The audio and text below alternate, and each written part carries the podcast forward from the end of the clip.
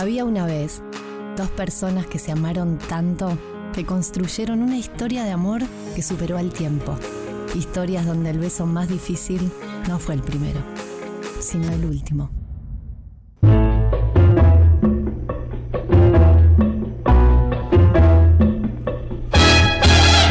La emoción la embargó cuando aquel 3 de agosto de 1950 la invitaron a reemplazar a la cantante de la famosa orquesta cubana la Sonora Matancera. El trompetista que también colaboraba con los arreglos musicales quedó prendado apenas la conoció. Ninguno sabía que poco tiempo después ella se transformaría en una de las artistas latinas más relevantes y queridas del siglo XX. Esta es la historia de Celia Cruz y Pedro Knight.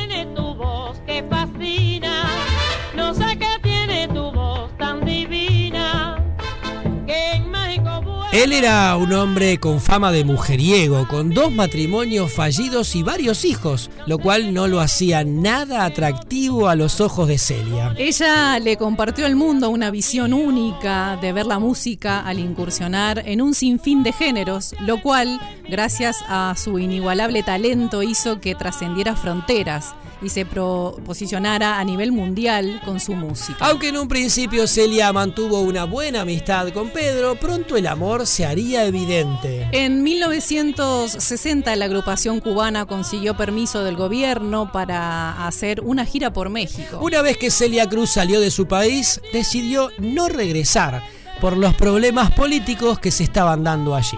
Después de un año residiendo en la Ciudad de México, Celia decide establecerse en Estados Unidos. Por aquellos tiempos el encanto del trompetista terminó por romper las defensas de Celia y la pareja decidió catar- casarse el 14 de julio de 1962 en Connecticut. En 1964, debido a la difícil situación que estaba viviendo la orquesta, varios integrantes decidieron salirse, entre ellos Celia y su esposo, quien posteriormente se convirtió en su representante. A partir de ese momento, la unión que demostraron a lo largo de su relación fue admirada por muchos de sus fanáticos. Pedro Knight acompañó a Celia en cada uno de sus pasos que dio en su carrera y solo se separaron dos veces. La primera fue en la década de 1980 porque él se enfermó y ella viajó con sus mejores amigos. La segunda vez, él también se enfermó y ella no podía suspender su presentación. En varias ocasiones Pedro compartió con la prensa lo dedicada y atenta que era su esposa.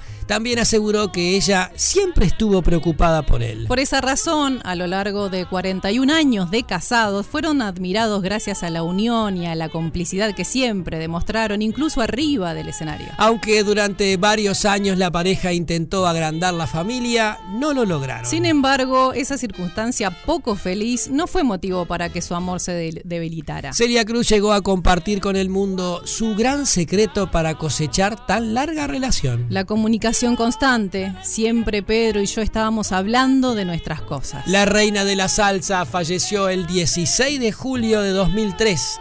Tenía 77 años y lo hizo después de haber padecido un tumor cerebral. Pedro Knight, que no pudo superar la muerte de su esposa, a partir de entonces su salud se fue deteriorando hasta que el 3 de febrero de 2007 fallece en Los Ángeles, California. Ambos se encuentran juntos en el mausoleo del cementerio Woodland del Bronx de Nueva York.